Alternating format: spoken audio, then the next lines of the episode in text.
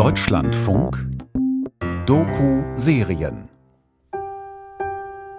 Ich sitz schon lang im Kabarett und singe Lieder. Wie eine mutige, doch alternde Soubrette. Und diese Lieder hören die Leute immer wieder. Und der Flieder blüht im nächsten Mai genauso violett. Die Kunst des kabarettistischen Gesangs ist sowohl auf Kleinkunstbühnen als auch in großen Theaterhäusern zu Hause und gerade das satirische Lied erfreut sich hier in Deutschland immer noch großer Beliebtheit. In unserer Reihe Innenansichten mit stellen wir Ihnen heute im Mikrokosmos die Sängerin und Schauspielerin Vivian Kanner vor und damit herzlich willkommen. Ich bin Stefanie Gebert. Vivian Kanner ist gebürtige Münchnerin, aber schon seit Jahren ist Berlin ihre Heimat. Etienne Röder hat sie dort getroffen und begleitet in einer Zeit, in der Auftritte durch die Corona-Pandemie und die Gesundheitsschutzmaßnahmen nahezu unmöglich waren. Aber wie die Texte, die Vivian Kanner singt, schon zeigen, sie lässt sich nicht unterkriegen und begegnet den Untiefen des Lebens mit Herz, Humor und viel Gefühl. Ich singe Lieder in die blau wattierte Ferne. Ich hänge Klagen an die pausenlose Zeit. So hebt ein jeder seine winzige Laterne. Und ich lerne, nur das Lied bleibt und die Hoffnungslosigkeit. Denn sehen Sie, so ist mein Leben. Und dieser Schaden lässt sich schwer beheben. Andere singen ebenso sicherlich, aber zu leise für mich.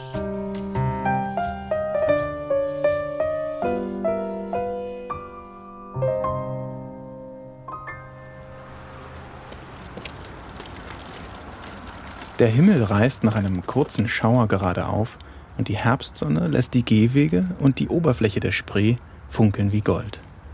An diesem kühlen Oktobertag 2020 gehe ich entlang der Berliner Eastside Gallery, dieses längsten noch übrig gebliebenen Stücks der Mauer, an dem sich zu Beginn der 1990er Jahre Hunderte von KünstlerInnen mit bunten Graffiti verewigt und die seitdem wohl Zehntausende fotografiert haben.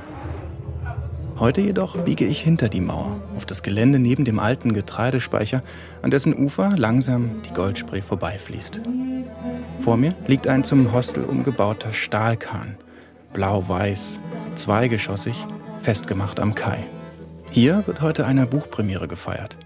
Als ich die schräge Rampe vom Ufer aufs Boot hinauflaufe, höre ich von drin den Klang eines Akkordeons und ich bemerke dazwischen eine markante Stimme, von der ich zunächst nicht weiß, ob sie einem Mann oder einer Frau gehört.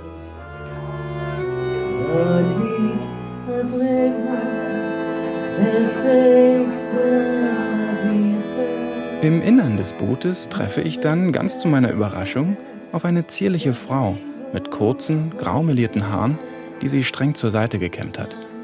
Sie trägt eine hellblaue, etwas zu große Chinohose, ein weißes Hemd und darüber ein dunkelblaues Mao-Style-Jacket.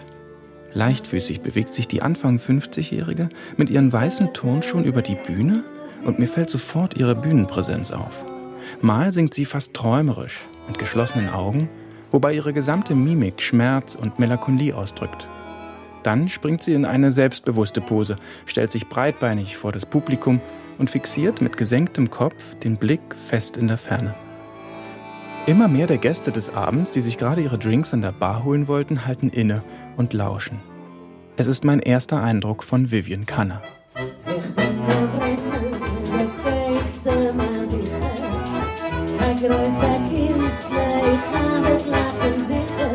Das Lied, das sie singt, heißt Avreimel und ist ein jiddisches Lied. Jiddisch, diese alte Sprache, die sich aus dem mittelalterlichen Deutsch entwickelt und dann mit slawischen und hebräischen Elementen vermischt hat. Mal habe ich das Gefühl, die Zeilen verstehen zu können, dann bin ich wieder hoffnungslos überfordert. Also frage ich Vivian Kanner, als sie fertig ist, um was es in dem Lied geht. Avremel, der Mavicha, und erzählt die Geschichte von einem kleinen Jungen, der seine Eltern sehr früh verloren hat. Die Umstände können wir uns vorstellen. Und er musste sich so durchschlagen. Und es ist ein sehr schweres Leben gewesen, aber er wünscht sich, dass wenn er eines Tages stirbt, dass auf seinem Grabstein steht in großen goldenen Buchstaben, dass er ein guter Mensch war, mit ganz viel Herz und ganz viel Gefühl. Als wir im Heckbereich des Bootes an Deck stehen, bietet mir Vivian Kanner eine Zigarette an. Besser gesagt, Sie legt freimütig ihren Tabak auf den Tisch zwischen uns und lädt mich mit einer kurzen Kinnbewegung dazu ein, mir selbst eine zu drehen. Sie ist ein wenig wie der Avremel in ihrem Lied. Gewitzt, direkt, herzlich und wir verstehen uns auf Anhieb. Du kommst aus Berlin oder wo? Aus dem Blätterwald. Blätterwald. Ja. Guck mal an da. Ist auch schön da. Seit fast 20 Jahren wohnt und arbeitet die gebürtige Münchnerin schon in Berlin und ihr Berlinisch klingt erstaunlich authentisch. Es ist ziemlich einfach, mit Vivian Kanner ins Gespräch zu kommen. Sie wirkt locker und wir lachen viel. Auch über ihren derben Humor. Humor, den braucht Vivian Kanner immer wieder. Sie hat zum Beispiel für die Buchveröffentlichung zum Thema Antisemitismus, wegen der wir beide heute hier sind, einen Text beigesteuert. Darin überzeichnet sie die ewigen Klischees so derbe und schonungslos wie Friedrich Holländer in seinem Originaltext aus dem Jahr 1931. Ob es regnet, ob es hagelt, ob es schneit oder ob es blitzt, ob es dämmert, ob es donnert, ob es friert oder ob du schwitzt, ob es schön ist, ob's Es ist wie ein nicht gelebtes Déjà-vu, dass dieses Lied, ähm, was ja jetzt fast 100 Jahre alt ist, an Aktualität nichts verloren hat. Ob du hustest, ob du niest, allem sind die Juden schuld. Die Juden sind an allem schuld. Leider, muss man dazu sagen. Und die Menschen haben nichts gelernt und die Juden sind immer noch an allem schuld. Und gerade in so Ausnahmesituationen, in der die Welt sich durch Corona befindet, dass immer wieder Juden dafür die Schuld gegeben wird, das ist einfach so absurd, dass einem nichts anderes übrig bleibt, als wirklich darüber zu lachen. Weil äh, sonst könnte man eigentlich nur heulen und auch wegrennen.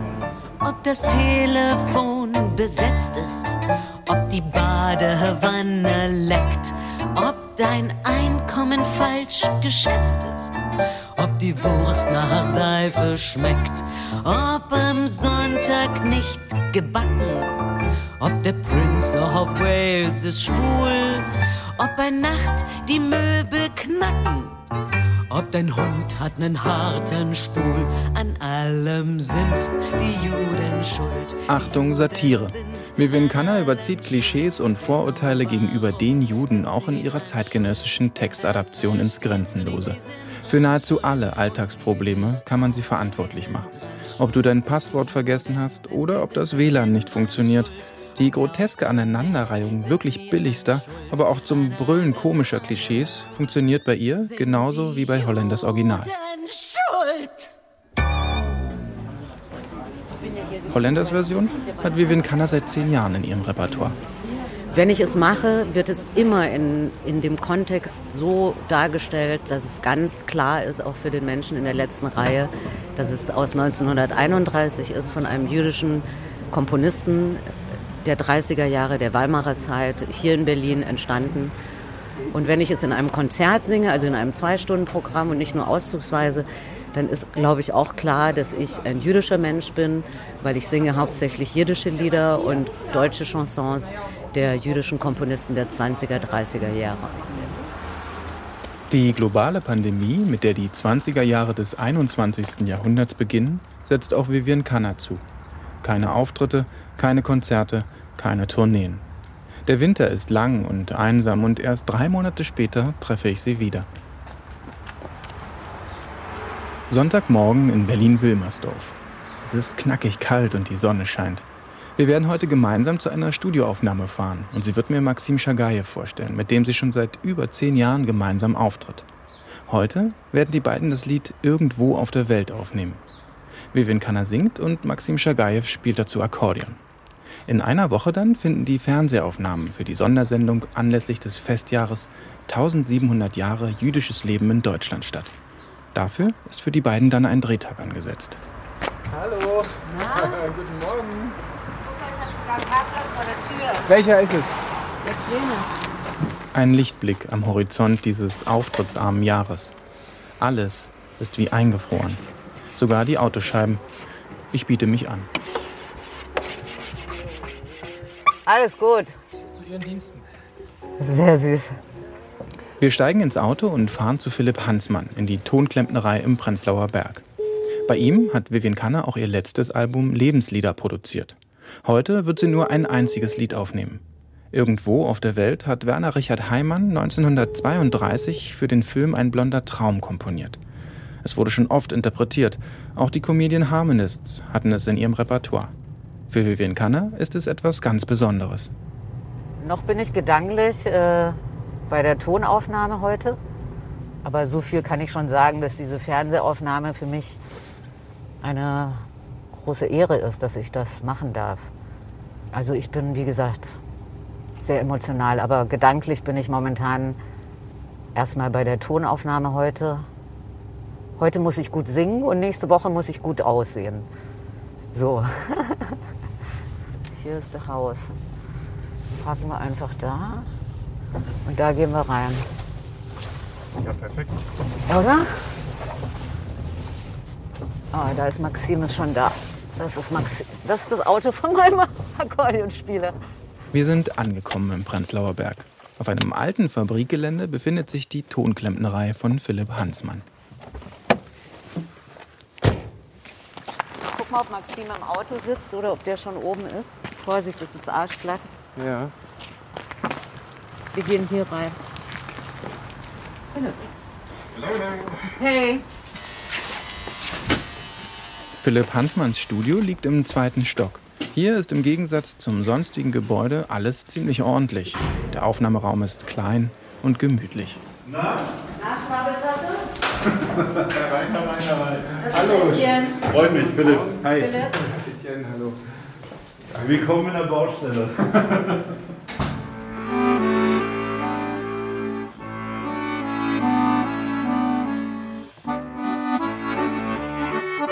Kurze Zeit später steht Vivian Kanner in einer Glaskabine und wird abgetrennt im Studio aufgenommen, während Maxim Schagajew neben Tonmeister Philipp Hansmann spielt. Bald wird die Stunde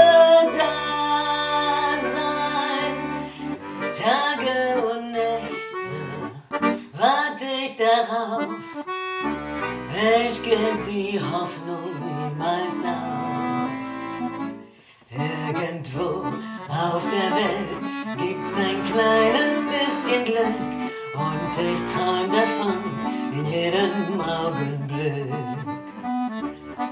Irgendwo auf der Welt gibt's ein bisschen Seligkeit und ich träum davon schon lange, lange Zeit.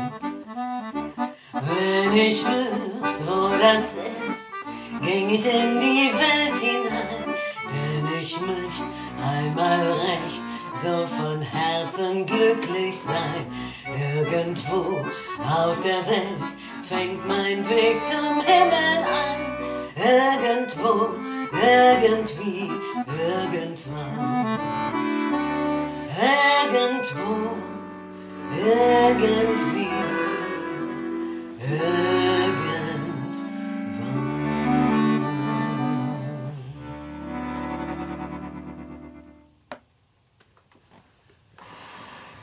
Sehr, sehr schön. Wie findest du die Version? Ah, ist doch der andere. Äh, ich bin ein bisschen überrascht, aber sehr schön. Inwiefern? Naja, weil die so äh, beschwingt ist. So sehr beschwingt. Aber Also wir hatten, Man kennt es immer ruhig. Man kennt es immer ich ruhig, kenn's, genau. ich kenn's sonst ruhig. Ja, Und aber- Wir haben das damals ja auch ruhiger aufgenommen. naja, das war eine ganz andere Version. Ja, ja. Ähm, wir hatten den zwei Demos äh, zur Verfügung gestellt. Einmal so dieses irgendwo, ja, also weißt du, diese andere. Und ähm, ich habe denen die Entscheidung überlassen, was besser in deren Konzept passt. Und die haben diese Abtempo-Nummer entschieden und ich mag sie auch irgendwo. Und ich habe ja auch mit Frau Heimann gesprochen und sie meinte, dass das Lied im Original für den Film auch etwas slowfoxiger war. Also Ah. es war im Original gar nicht so diese tragende, Ja. melancholische. Also deswegen sind wir eigentlich nah am Original. Was es ja auch wieder schön macht, wenn Allerdings. wir in Babelsberg drehen. Ich glaube, sie haben auch so ein bisschen Angst, wenn es zu trantütig ist, dass die Leute umschalten. Ja. So. In einer Pause treten wir auf den sonnendurchfluteten Hof des Fabrikgeländes. Für mich ist das immer total schwer, dann so eine Auswahl zu treffen. Aber ich vertraue Philipp da einfach, dass er das gut ähm, zusammendrechselt. Das wird für mich auch eine Herausforderung sein, da sozusagen ein Playback zu singen. Hast du schon mal Playback gesungen? Ja, aber das ist, es war auch bei einer Fernsehgeschichte in München mit meiner damaligen Band, äh, die ich hatte, Gefüllte Fisch. Und es ist natürlich leicht, auf sich selbst Playback zu singen. Man singt natürlich mit, damit es äh, aussieht, ja, so. Aber ich habe ja so angefangen. Kannst du noch von damals ein paar Titel? Hast du die noch so drauf? Oder? Naja, ich habe sie damals Playback gesungen, aber so Willkommen, bienvenue, welcome, Fremder, étranger, stranger, glücklich zu sehen, je suis enchanté. Happy to see you, bleibe, reste, stay. Ich sage willkommen, bienvenue, welcome. In Cabaret, au Cabaret, du Cabaret. Einfach schon als kleines Kind immer hat mich die Bühne, ich wollte immer auf die Bühne. Ich glaube, es war eher so die Schauspielerei. Und ich habe ja dann am Theater angefangen, nachdem alle Schauspielschulen mich abgelehnt haben und nachdem ich dann in München das zweite Mal nicht aufgenommen wurde, war ich dann erstmal richtig ähm, schlecht drauf so. Und dann habe ich an so einem ganz kleinen Mini-Theater in München, das Theater an der Westermühle, was es heute schon gar nicht mehr gibt, dann mal so angeklopft für eine Hospitanz. Aus der Hospitanz wurde dann relativ schnell eine Regieassistenz. Und dann habe ich halt so Staatstheater und Stadttheaterbetriebe mitbekommen. Und dieser Regisseur Edmund Glede, der wusste, dass, also mein Wunsch war eigentlich immer auf die Bühne zu gehen. Und der hat mich dann ähm, ins kalte Wasser geworfen. Und dann kam der Anruf und er sagte, so in fünf Wochen ist Premiere, du spielst jetzt die Hauptrolle. Und das war für mich dann so, dann jetzt mach mal keiner.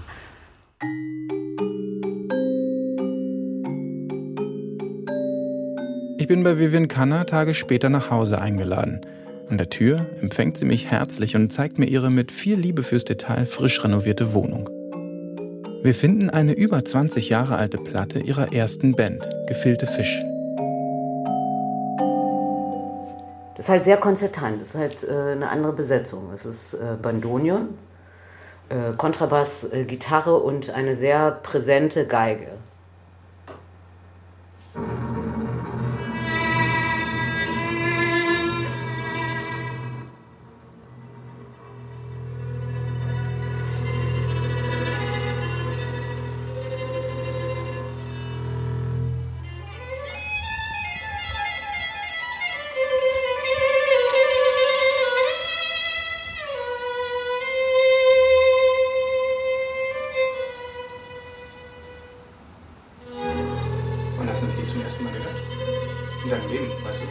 Das Lied kann ich ziemlich genau sagen. Ähm, ähm, meine Eltern waren auf einer Feier. Ich war damals vielleicht acht oder so. Und dann waren sie auf einer Bar Mitzvah-Feier und da war ein Sänger, der dort halt jiddische Lieder gesungen hat. Damals hat man dann Schallplatten gekauft. Und dann kamen meine Eltern mit der Schallplatte nach Hause, die ich immer noch habe.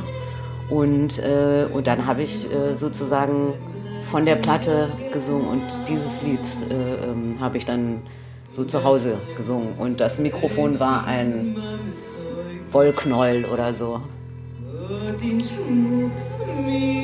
Mit einem Mal verändert sich Vivian Kanners Gesichtsausdruck. Sie blickt in die Ferne, wie auf der Bühne und lauscht. Ich bin der Rimmel, der fähigste Maviche, ein größer Künstler, ich habe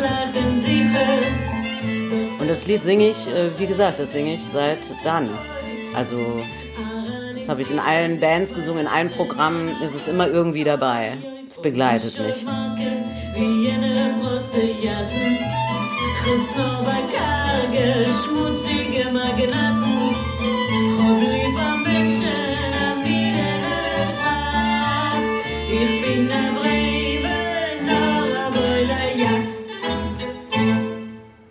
denn mit dem Jiddischen? Hast du das über das Lied gelernt oder hast du zu Hause... Über die Musik. Naja, also meine, meine, meine Eltern und, und äh, die, ich sag mal so, die ältere Generation, die haben Jiddisch gesprochen. Unter sich. So. Also das heißt, ich habe... Äh, ähm, manche lernen ja eine Sprache äh, autodidaktisch, ich lerne sie übers Gehör. Und ich habe das halt übers Gehör gelernt, immer mitgesungen so. Weil bei uns ist jetzt nicht jiddische Musik zu Hause gelaufen. Und der Fremmel begleitet mich halt immer. Heute bin ich nicht mehr ganz so krass. Also ähm, äh, ähm, heute ist es schon auch bewegend, glaube ich, wenn ich es singe, weil auch wenn ich es wirklich unzählige Male, also das habe ich sicherlich am meisten gesungen, dieses Lied, ist es jedes Mal ähm, emotional. Ja. Ich verbinde das stark mit meinem Papa. So. Ein fantastischer Geiger. Ja. Joe Rappaport.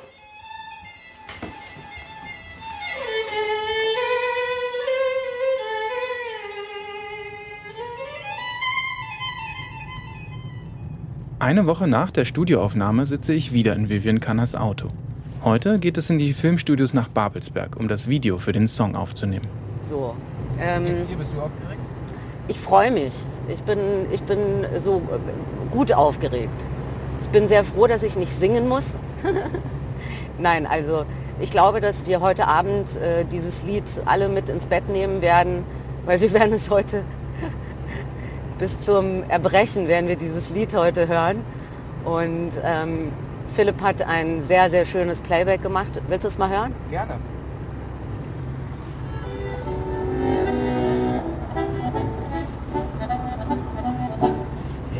Irgendwo auf der Welt gibt's ein kleines bisschen Glück und ich träum davon in jedem Augenblick. Werner Richard Heimann wurde 1896 im damaligen Königsberg geboren und avancierte während der 1920er Jahre zu einem der bedeutendsten Musikschöpfer der Weimarer Republik. Die Musik für Filme wie Die drei von der Tankstelle machten ihn weltberühmt. Irgendwie, irgendwann.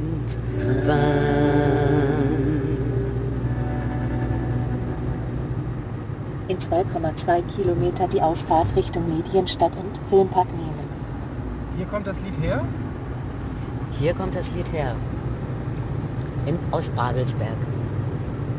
Und ähm, was mich sehr emotional macht, ist, dass wir gleich an dem Ort dieses Lied äh, singen werden und heute den ganzen Tag dieses Lied hören werden, wo Werner Richard Heimann gewirkt hat. Also Die Ausfahrt Richtung Medienstadt und und ähm, deswegen ist das heute für mich ein sehr, also in allen, allen Richtungen ein sehr ähm, emotionaler Tag, der mich sehr, sehr demütig macht. Sehr. Und dankbar. Ausfahrt nehmen, dann rechts abbiegen auf Fritz zur Ballstraße. Marlene Dietrich-Halle ist es nicht? Doch. Nee, Nee. Hier denke ich, ne? meinst du? Und dann sind wir da. Ein großes, sandsteinfarbenes Tor über der Einfahrt des Babelsberger Filmgeländes gibt schon einen kleinen Vorgeschmack auf die geschichtsträchtige Anlage dahinter. Guck mal, was da steht kurz.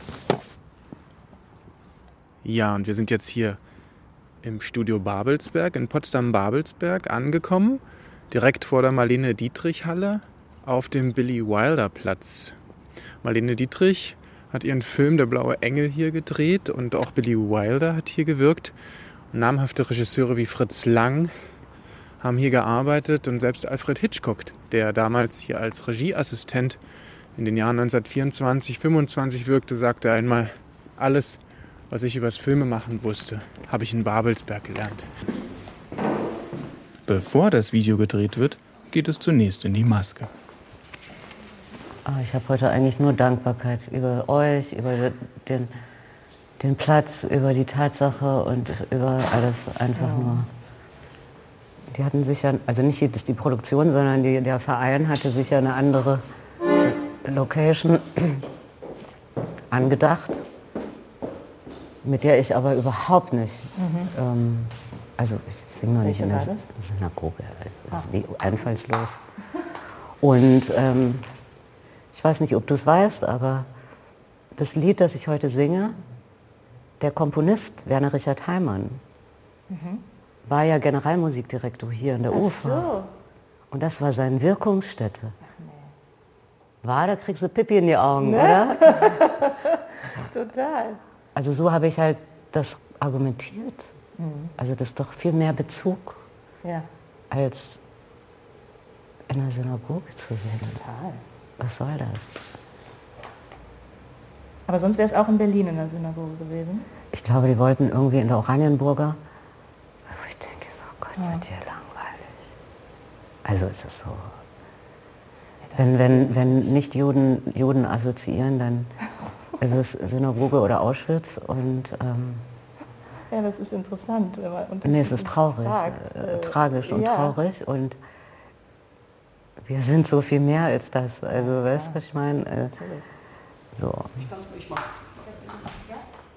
Als ich mich ein wenig auf dem Gelände umsehe und kurz darauf wieder in den Raum komme, wo Vivian Kanner gerade geschminkt wurde, ist sie auf einmal verschwunden. Ich finde sie etwas abseits in der Garderobe. Wow, Vivian. Ja, warte mal. Jetzt ja nicht mit Jeans auf die Bühne. Bevor Vivian Kanner dran ist, wird ihr Bühnenpartner Maxim Shagayev gefilmt. Wir beobachten die Szene von der Seite. Scheint's zu genießen. Ja, total.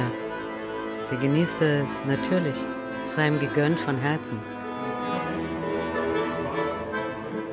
Der ist in der Aufnahme eher im Hintergrund. In der Filmaufnahme, wo du in der Totalen bist. Und jetzt machen sie noch ein bisschen Footage.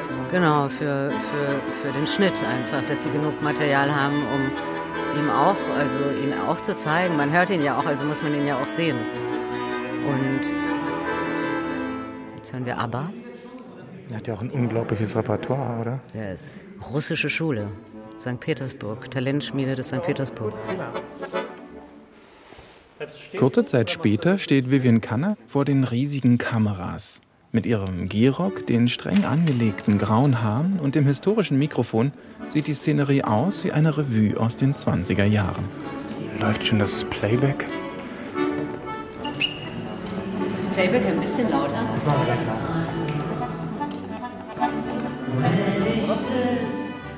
Stundenlang werden Vivian Kanner und Maxim Shagayev heute noch aus verschiedenen Positionen gefilmt. Am Ende eines außergewöhnlichen Tages an diesem außergewöhnlichen Ort in Babelsberg sind alle ziemlich erschöpft.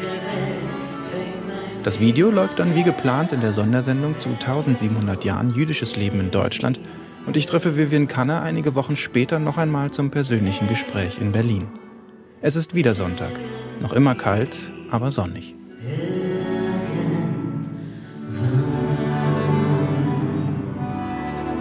Welche Rolle hat denn gespielt bei dir, dass du Jüdin bist in der ganzen Karriere? In welchen Momenten war das denn wichtig oder in welchen Momenten trat das eher in den Hintergrund?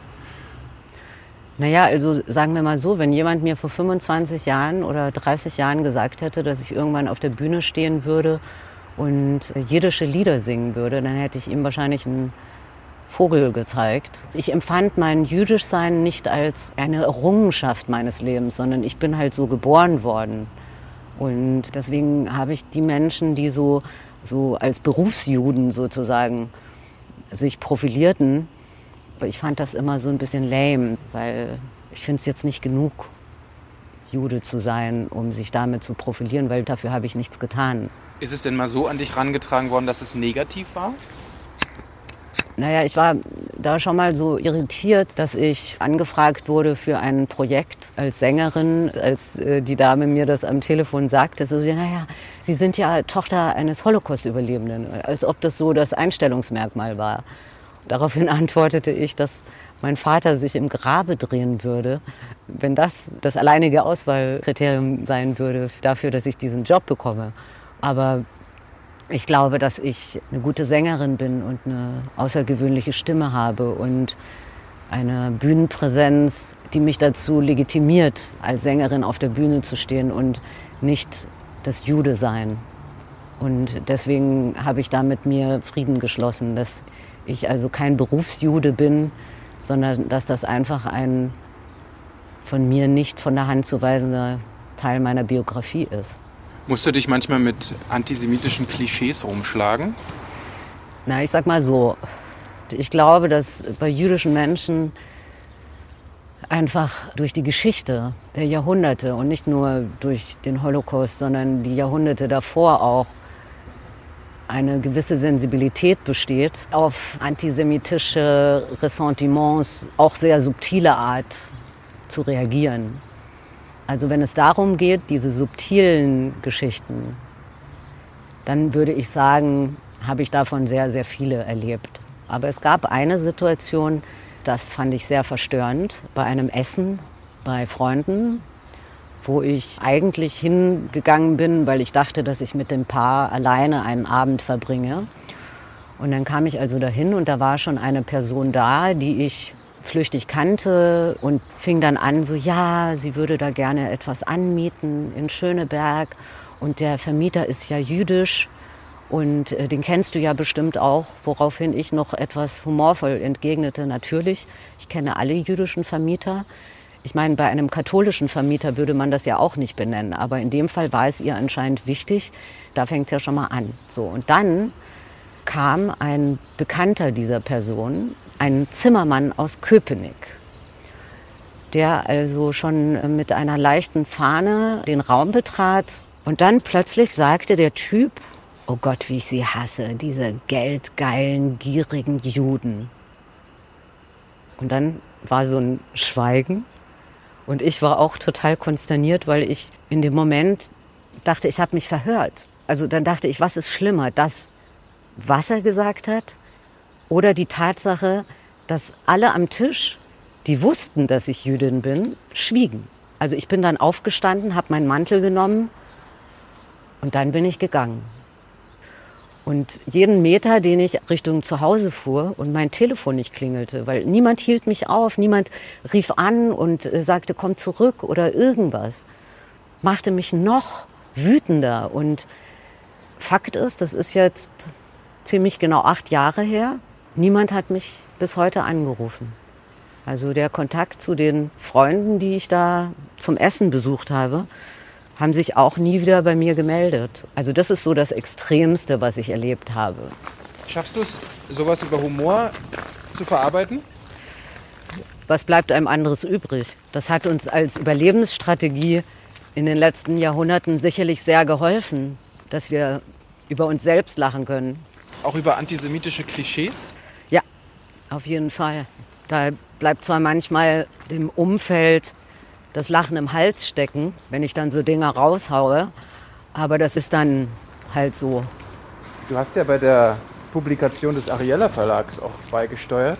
Da ging es um ein Comicband Antisemitismus für Anfänger, der bewusst mit antisemitischen Klischees spielt, sie überzieht, in die Satire zieht. Bist du angefragt worden oder wie bist du denn dazu gekommen, da was beizusteuern? Die Verlegerin Miriam Halberstam hat mich kontaktiert und hat mir von der Idee erzählt und bat mich, einen Beitrag dazu zu leisten. Ich wusste dann erstmal gar nicht so recht, was ich als Sängerin zu einem Buch beitragen kann.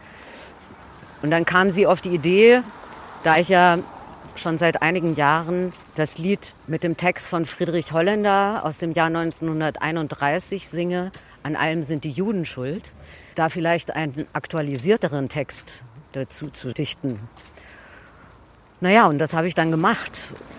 Du hast mal erzählt, dass es manche Leute oder Auftraggeber gab, die sich gewünscht haben, das Lied nicht zu hören, beziehungsweise dass du es nicht aufführst. Ja, in den letzten Jahren ist es sicherlich das kontroverseste Lied geworden, das ich singe, also in der Version von Friedrich Holländer.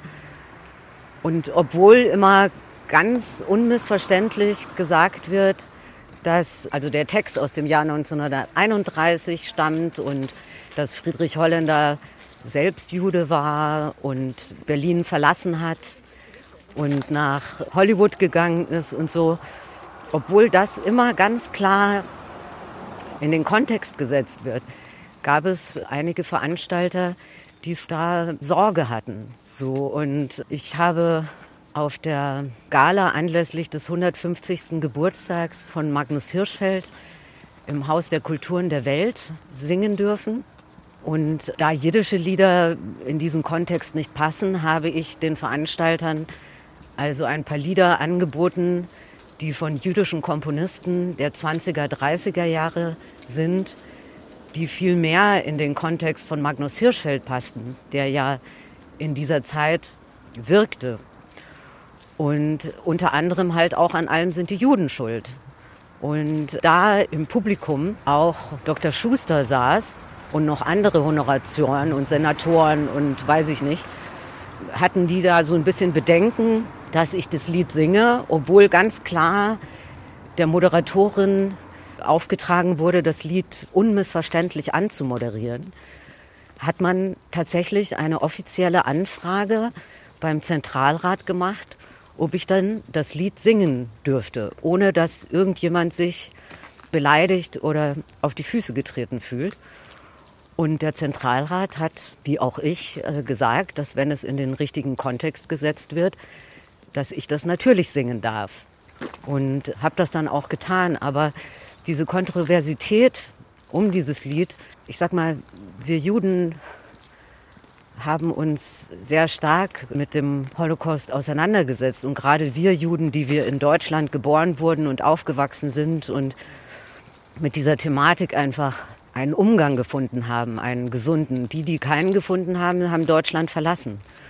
Aber ich glaube, dass die Deutschen, wenn man das so sagen darf, verallgemeinernd, da noch nicht so einen richtigen Weg gefunden haben, damit umzugehen. Auf eine etwas lockerere Art und Weise. Also da gibt es einfach so viele tiefe Verkrampfungen auf den Seelen. Also den Leuten fällt es ja sogar schwer, das Wort Jude ganz frei auszusprechen. Mir fällt halt auf, dass Menschen auch Medien immer von jüdischen Mitbürgern sprechen oder von Menschen jüdischen Glaubens oder so, weil ihnen es so schwer fällt, das Wort Jude auszusprechen, was sicherlich auch daran liegen mag, dass es einfach so negativ konnotiert ist. Es gab ja jetzt vor kurzem dieses Kommuniqué einiger Kulturschaffender, dass sie sich selber fühlten, als könnten sie keine Kritik äußern, beziehungsweise als wäre das so sehr verbunden. Wie hast du darauf reagiert? Es gibt ja diese BDS-Movement dass man alles, was aus Israel kommt, äh, boykottieren soll und sanktionieren soll und so weiter. Und für mich ist diese BDS-Movement nichts anderes als kauft nicht bei Juden. Und natürlich wird es auch immer Juden geben, die haben sogar einen Namen, das sind sogenannte Self-Hating Jews die für mich ein Phänomen darstellen. Es wird auch immer Juden geben, die sich auf Seite dieser anti-israelischen, anti-jüdischen Bewegungen stellen werden und dadurch legitimieren sie alle anderen. Also ich habe mich ehrlich gesagt nicht äh, tiefer damit beschäftigt, weil ich auch überhaupt gar keine Lust habe, mich mit Menschen, die sich mit solchen Dingen profilieren, zu beschäftigen und den Raum in mein Leben und in meine Gedanken und emotionale Welt zu geben. Ich mache mal einen großen Sprung jetzt zu deiner Kunst wieder zurück. Welche Aktualität haben denn die Lieder aus den 20ern heute? Warum brauchen wir die noch? Also ich denke, dass so Lieder, die von Sehnsucht, Liebe und allein in einer großen Stadt oder von Wünschen sprechen, dass die an Aktualität deswegen nichts verloren haben, weil die Menschen immer noch dieselben Sehnsüchte, Wünsche und Träume haben, die auch schon vor über 100 Jahren besungen wurden. Und für mich ist es einfach schön und eigentlich vordergründig, dass diese Lieder hier in Berlin entstanden sind und dass das alles jüdische Komponisten und Texter waren. Das ist eher so dann im zweiten Schritt zu beachten. Also ich sage auch immer, ich hätte sie gerne selber geschrieben, aber es gibt sie ja schon so. Würdest du auch sagen, du bist jemand, der das auch am Leben erhalten will, dieses Kulturgut, weil es eben da diese Brüche gab, weil es diese starken biografischen Brüche bei den Komponisten gab, so wie es auch im Bereich der Opern, der Operette war. Viele sind im Zuge der Machtergreifung 30, 33 in die USA gegangen und haben dort ihr Glück versucht. Und dann sind die Stoffe ja einfach auch jahrzehntelang nicht zu hören und zu sehen gewesen, hier in Deutschland jedenfalls. Also die jiddischen Lieder sind ja nicht in Berlin gesungen worden, sondern die jiddischen Lieder haben ihren Ursprung ja in Osteuropa und sind sozusagen ein Teil meiner osteuropäischen Wurzeln. Und die ersten Jahre meines Singens habe ich ja, wie gesagt, ausschließlich jiddische Lieder gesungen. Und es war mir zum Beispiel auch immer sehr wichtig, dass ich bei den Live-Auftritten oder den Konzerten nie den Holocaust thematisiert habe oder benannt habe, weil ich wollte den Leuten eigentlich immer zeigen, was jüdische Menschen so für die deutsche Kultur geleistet haben oder für Humor, Musik, Wissenschaft, in so vielen Bereichen so vieles der Menschheit gegeben. Gutes. Für unsere Serie Innenansichten mit hat Etienne Röder die Sängerin und Schauspielerin Vivian Kanner in Berlin getroffen. Für Ton und Technik dieser Sendung verantwortlich ist Hendrik Manuk. Regie Sophie Garke, Redaktion und Moderation Stefanie Gebert, eine Produktion des Deutschlandfunks 2021.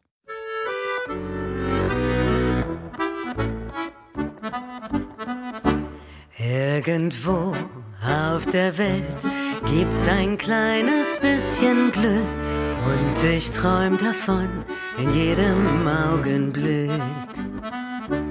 Irgendwo auf der Welt gibt's ein bisschen Seligkeit und ich träum davon schon lange, lange Zeit. Wenn ich wüsste, wo das ist, ging ich in die Welt hinein, denn ich möchte einmal recht so von Herzen glücklich sein. Irgendwo auf der Welt fängt mein Weg zum Himmel an. Irgendwo, irgendwie, irgendwann.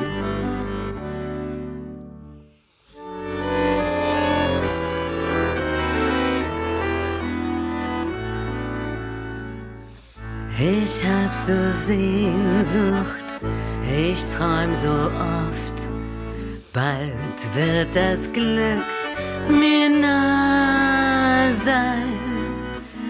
Ich hab so Sehnsucht, ich hab gehofft. Bald wird die Stunde da sein. Tage und Nächte warte ich darauf. Ich geb die Hoffnung niemals auf.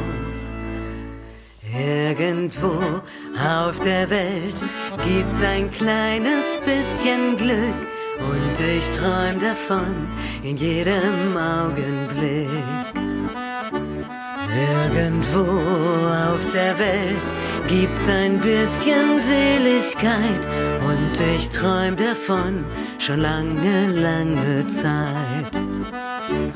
Wenn ich wüsste, wo das ist, ging ich in die Welt hinein, denn ich möchte einmal recht so von Herzen glücklich sein.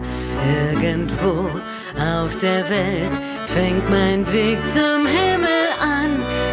Irgendwo, irgendwie, irgendwann. Irgendwo, irgendwie irgendwann.